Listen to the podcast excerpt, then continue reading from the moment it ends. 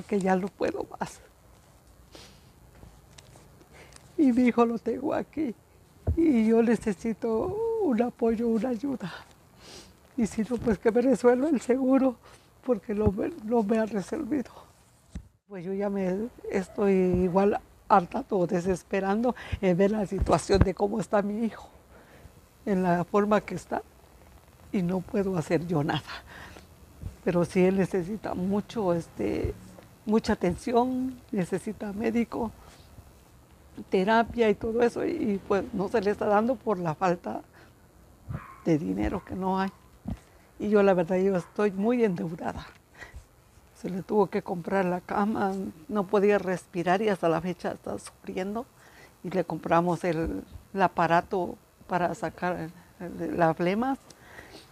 Y la verdad, pues he gastado mucho. Ya no hay ni dónde prestar más dinero porque me lo están prestando al 10%. Y pues quería yo hasta tocar puertas al gobernador, al presidente o un este, intermedio de comunicación como lo está haciendo usted, si alguien tendría la amabilidad de ayudarnos o apoyarnos, o yo ya no sé. Eh, tantos años que trabajó para él y la verdad pues este, él iba de copiloto y luego también este, en la forma de que quedó ya que pues no se puede mover y no, no va a llevar, creo, mucho tiempo y no, ya no va a quedar, o sea, como una persona normal. Es lo que yo quiero que me hagan favor o ayudarme, apoyarme y que el banco le exija o la aseguradora de que por favor, este, pues que le exijan que, que responda, que hagan lo que tienen que hacer, porque yo la verdad ya estoy desesperada y mi hijo lo tengo ahí y él no se puede mover, no se puede hacer nada. Y él, la verdad, pues, él trabajaba. Y ahorita, pues, ahí lo tengo botado en cama. No, nada más, hasta déspotamente nos contesta uno de los sesos que salen ahí, qué quiero, qué desea o por parte de quién viene. Y la verdad nos dicen, ah, no, entonces no, y eso, y, y ahí nos dejan ahí. Y estamos rogando nosotros que lo atiendan y no, no, no salen, no nos atienden ni nada, tengo que regresar con mi hijo, que ni hay apoyo tampoco de una ambulancia. Hasta ahorita nosotros los llevamos en Urban, nosotros los cargamos, los sacamos como podemos y lo tenemos que llevar para allá para que no los atienda y otra vez tengo que regresar a mi hijo a mi casa, pero en las mismas condiciones porque no hay A propósito del Día del Santo de las Causas Difíciles, una situación compleja la que vive esta familia. Es doña María, la mamá de Steven, el joven que iba a bordo de copiloto, que acababa de entregar eh, la unidad a su compañero y para que después se incrustaran contra un eh, poste de luz aquí en Tuxtla Gutiérrez. Hubieron siete lesionados, era un colectivo de la ruta 73. Fue el pasado mes de julio. Desde entonces este joven y su familia han vivido un calvario. El colectivo se quedó sin frenos, el propietario y el seguro, ninguno le respondió a este que en su momento iba como pasajero. Muy buenas noches, este 28 de octubre, qué bueno que nos acompaña en Alerta Chiapas en resumen. Ya comenzamos, Samuel Revueltas. Eric Ordóñez, ¿cómo estás? Muy buenas noches a la ciudadanía que en estos momentos se conecta a través de la plataforma de Alerta Chiapas. Quédense con nosotros, estamos también ya en la semana de la celebración del Día de Muertos. Le vamos a presentar una historia bastante, bastante particular. Un niño que apenas tiene nueve años, pues cuida de todo un campo de cempasúchil. ¿Y esto por qué lo hace?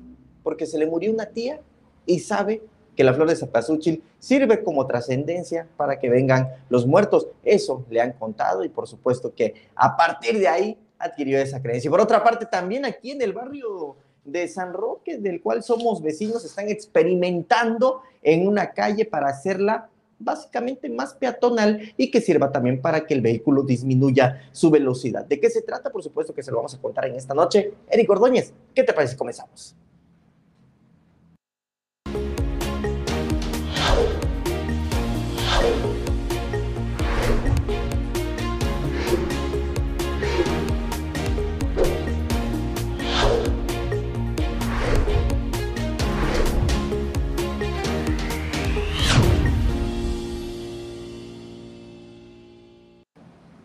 Gracias por acompañarnos en este jueves de festividad para los creyentes católicos y devotos de San Judas Tadeo. Iniciábamos solo para aterrizar un poquito más, iniciamos esta transmisión con la declaración que este día dio a nuestro compañero Christopher Canter, la mamá de Steven, este joven que iba a bordo del colectivo de la Ruta 73, que se incrustó allá por Laguitos a la salida del bulevar eh, perdón, de, el fraccionamiento de Chapultepec, aquí en Tuxtla Gutiérrez. La mujer desesperada porque la situación de salud de su hijo evidentemente no mejora. Él tuvo una operación de columna. Eh, curiosamente, Samuel, te comparto a ti y a la audiencia, que estaba siendo atendido en el Jesús Gilberto Gómez Maza y algo sucedió que ahora parece que son no gratos para este hospital porque no le asegura, doña María, no le brindan atención a su hijo. Cierto es que Steven no estaba en turno, era un pasajero más de los que iba a bordo de este colectivo. Pudo haber sido usted que nos está viendo, tú, Samuel, yo, cualquiera, cualquiera pudo ser. Sin embargo, el seguro de, de la unidad y mucho menos el patrón han hecho algo por este muchacho. La familia cuenta que han quedado endeudados hasta más no poder y que por supuesto ahora tienen que hacerse de aquellos que hacen préstamos y cobran un tanto por ciento. La preocupación es porque este joven era el sustento de su familia. Es lamentable esta situación, ya lo hemos platicado en la mesa de redacción, Eric Ordóñez. Si bien es cierto, es que no son el último, el eslabón más débil dentro de esta cadena que representa el transporte público, pero sí son de los más afectados los choferes, aunque luego los estamos eh, criticando porque van a exceso de velocidad, porque luego hay videos donde se están peleando en la calle, pero hay que ver también qué hay detrás de todo esto. Y una de las acciones. frustrante ese trabajo. Bastante frustrante. Una de las acciones que sucedió es justamente esta, la de la Ruta 73, donde claramente vimos en un video de seguridad cómo lamentablemente se fueron a estrellar tanto el conductor, él iba como copiloto, el de la persona que estamos refiriéndonos, de Steven, y que bueno, eh, se fueron a impactar. ¿Y esto porque Evidentemente fue lo que se circuló en un primer momento, aunque también hay que esperar a los peritajes eh, finales, pero es por la falta de mantenimiento que le han dado a estas unidades. Y como tú dices, Eric Ordóñez, es bastante lamentable que hasta este momento el dueño, quien aseguran que tiene varias unidades, vamos, a lo que le podemos denominar un pulpo del transporte, pues no se hace responsable. En un primer momento habían declaraciones de los mismos familiares de que lo que quería eh, era negociar con la familia, 100 mil pesos, decirle, bueno, aquí se termina eh, todo total, no hay ningún tipo de contrato laboral que avale el que las personas que trabajan para estas rutas, pues trabajan efectivamente para ellos y es una forma de deslinde muy fácil. Es lamentable pues lo que mal, con qué mal el porque la Secretaría de Transportes debería garantizar que los concesionarios sí, eh, tuvieran, ¿no? Eh, pues este aseguramiento a su personal. Es un trabajo de riesgo, Samuel. Por supuesto que sí. Le busquen por donde le busquen. Es un trabajo. Y para eso tendría que estar Les la autoridad. la bolsa y se portan como lo peor que puede escupir la humanidad. Y para eso tendría que estar la instancia reguladora, en este caso, la Secretaría de Movilidad. Yo creo, Samuel, con esto, por ejemplo, un caso como este, y los más recientes de, en los que se han visto involucrados eh, transporte público también en casos de asaltos que recientemente nos han dado a conocer. No es para que reflexionemos si entra o no una plataforma, es para que la misma Secretaría de Transporte y las instancias correspondientes pongan sus barbas a remojar. Por supuesto. ¿no? Más allá de pensar en que si va a entrar uno, va a entrar el otro, mejoremos lo que tenemos, cuidemos lo que tenemos. Bien, hablando de causas difíciles, hoy es el día de San Judas Tadeo y los feligreses católicos, los fervientes devotos del santo, el abogado de las causas difíciles, hoy estuvieron de plácemes celebrándolo en Tuxtla Gutiérrez, una iglesia, la de San Judas Tadeo, por supuesto, de las más, eh, de las que más visitantes recibió este día.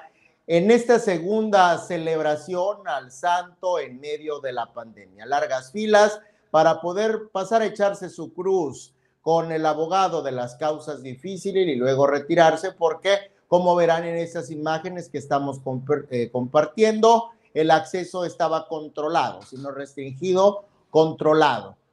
Fueron decenas agradecerles los favores a San Judas Tadeo, los favores relacionados con trabajo, relacionados con dinero, relacionados con salud. En fin, con todo aquello difícil que nos aqueja, según los fervientes católicos, aquí está el intercesor número uno, San Judas Tadeo.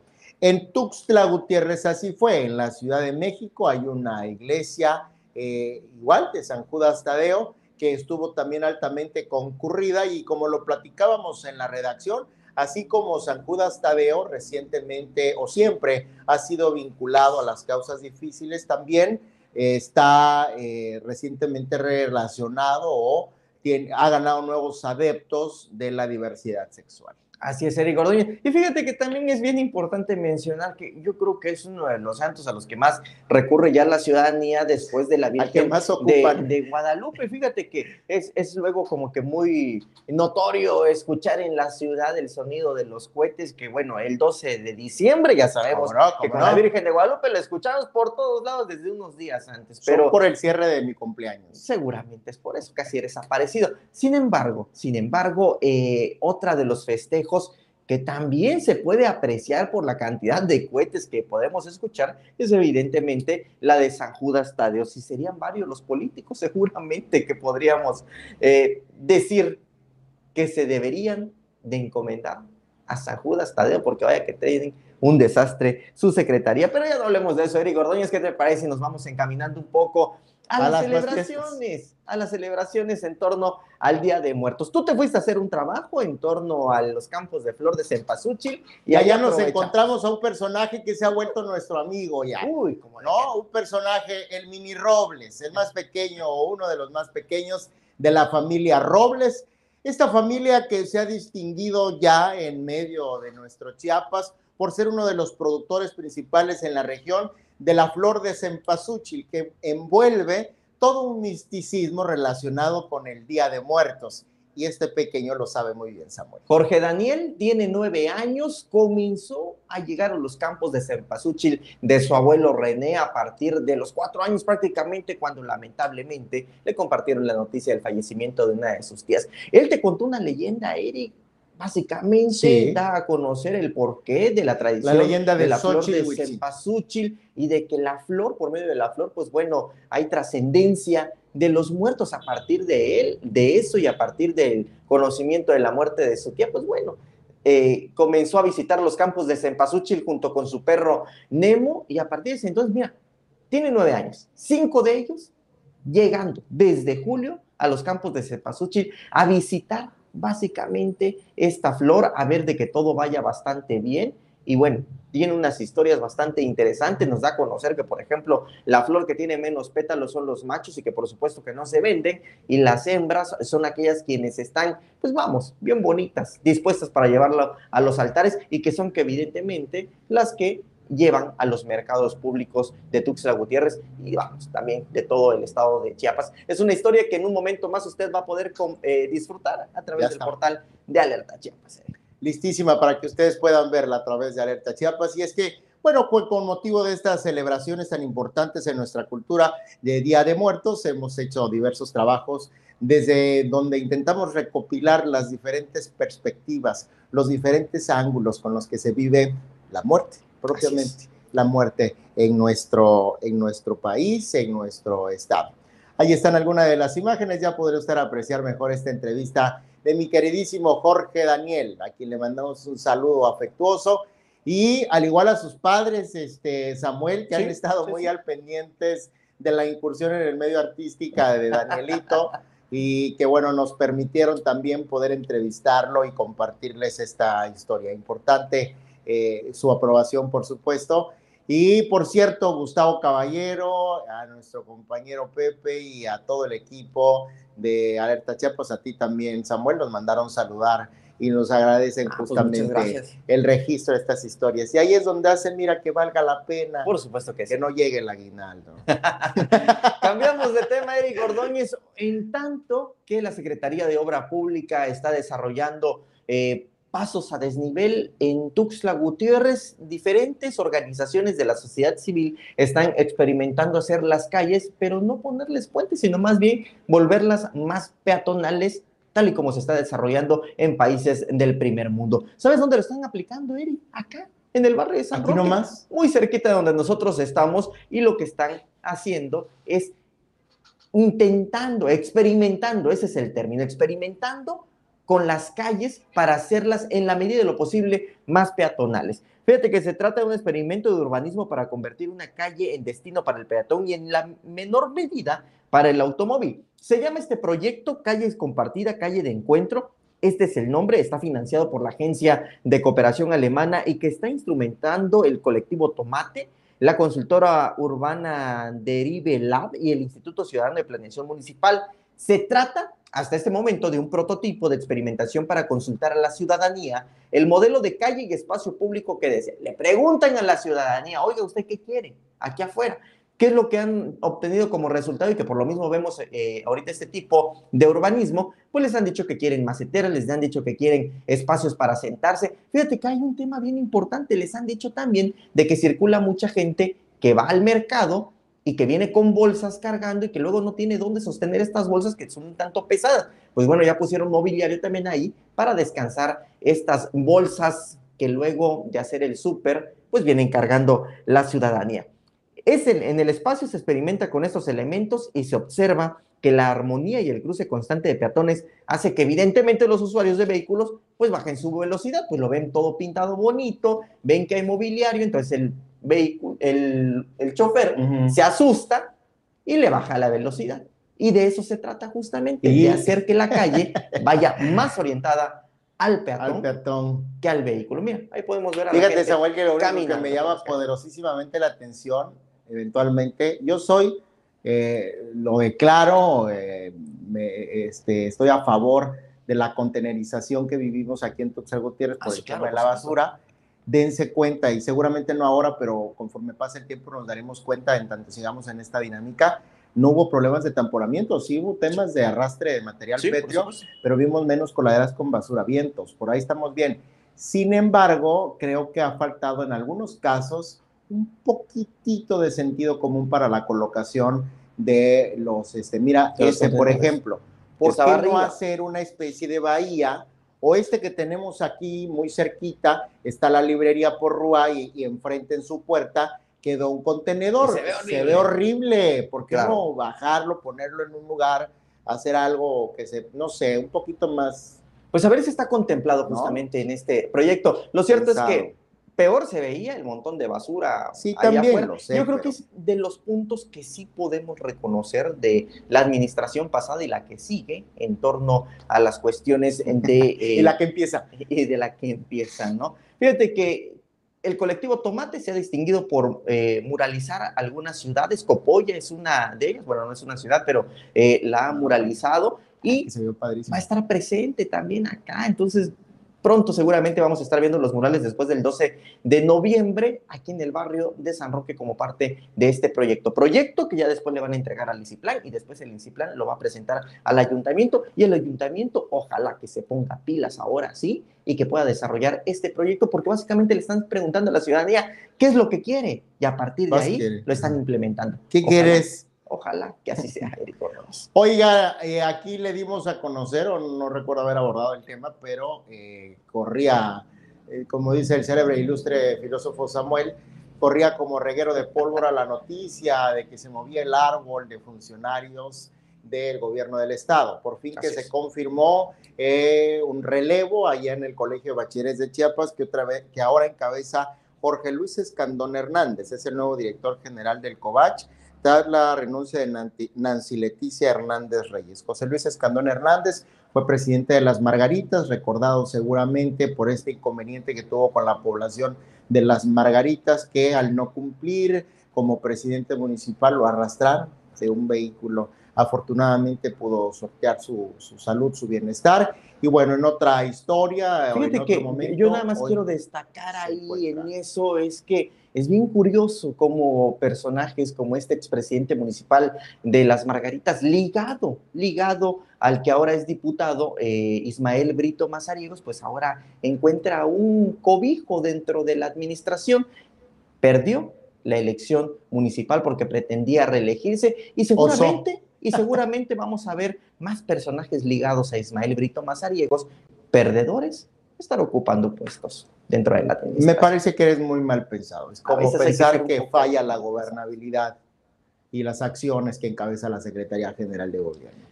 Bueno, ya nos vamos. Ya nos vamos, Eric Ordóñez, pero antes fíjate que es muy necesario leer este comunicado ah, de prensa que nos hace llegar la Fiscalía General del Estado, donde nos informa que a través de la Fiscalía de Distrito Alto se inició con las investigaciones en contra de quien o quienes resulten responsables por el delito de homicidio cometido en agravio del periodista Freddy López Arevalo en el municipio de San Cristóbal de las Casas. Dice este comunicado que luego de conocer la noticia criminal, elementos de la policía especializada y de servicios periciales arribaron al lugar de los hechos, donde encontraron una persona del sexo masculino con una herida de bala, sin signos vitales. De acuerdo a las primeras investigaciones, la víctima, es decir, Freddy López Arevalo, llegó a su domicilio a bordo de un automóvil procedente de Tuxtla Gutiérrez. Estuvo acá festejando a su madre, quien cumplía años, cuando fue agredido por un hombre que disparó un arma de fuego. Eso es lo que informa la Fiscalía General del Estado en torno al asesinato esta noche del periodista Freddy López Arevalo. Reposa en paz y que las autoridades hagan lo que le competen eh, dentro de la Fiscalía. Hay eh, un encargado de los temas relacionados con eh, periodistas. Es muy importante que justo ahora esta área ejecute las acciones correspondientes para dirimirse si trató esto de una situación relacionada con el oficio o cualquier otra que esta haya sido, pero eh, que quede garante, ¿no? Cuál fue el móvil de esta situación. Así es, Eric Ordóñez. Nos despedimos. Gracias por acompañarnos hoy en Alerta Chiapas, en resumen, que realiza, produce y dirige Gustavo Caballero, Samuel Revueltas y yo. Nos vemos en este espacio mañana. Hasta entonces. ¿Quieres enterarte antes que cualquiera de lo que está sucediendo en Chiapas? No te pierdas ninguna de nuestras transmisiones en vivo. Activa la campanita y ponte alerta.